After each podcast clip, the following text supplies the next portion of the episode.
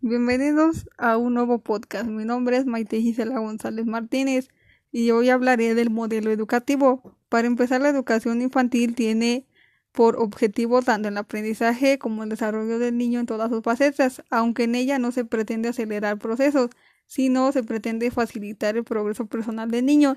La educación infantil debe concebirse como el marco teórico y pedagógico desde el cual se seleccionan, elaboran, activan y potencian todas las acciones dirigidas a la orientación, a la modulación y regularización del proceso educativo en el periodo comprendido entre el nacimiento y el inicio de la educación obligatoria.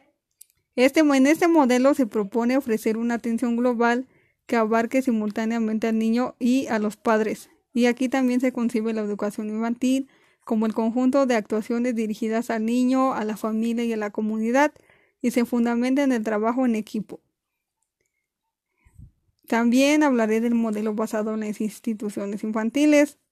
Eh, aquí la educación infantil en este modelo contribuye de manera eficaz para compensar algunas carencias y a nivel y a nivelar los desajustes que tiene su origen en las diferencias del entorno social, cultural y económico. La asistencia a un centro educativo en esta etapa supone para el niño un enriquecimiento sin que por ello se va disminuyendo el valor educativo de la familia. También se encuentra bajo la guía de educadores profesionales y en ella el niño tiene la oportunidad de relacionarse con compañeros de su misma edad y actuar con ellos.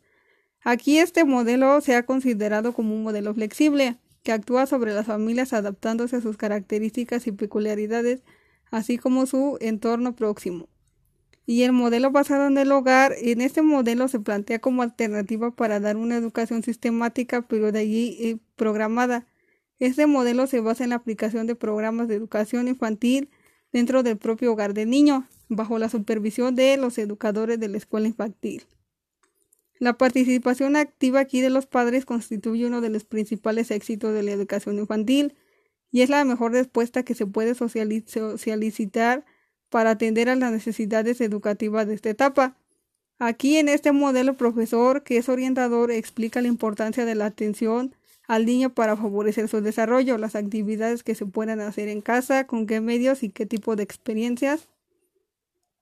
Y ya, pues, por conclusión, la educación infantil bajo el modelo basado en el hogar supone la educación sistemática de la primera infancia, que permite dar respuesta adecuada a las necesidades educativas de cada niño, donde el mismo momento de su nacimiento al tiempo que realiza con los padres una auténtica educación de adultos.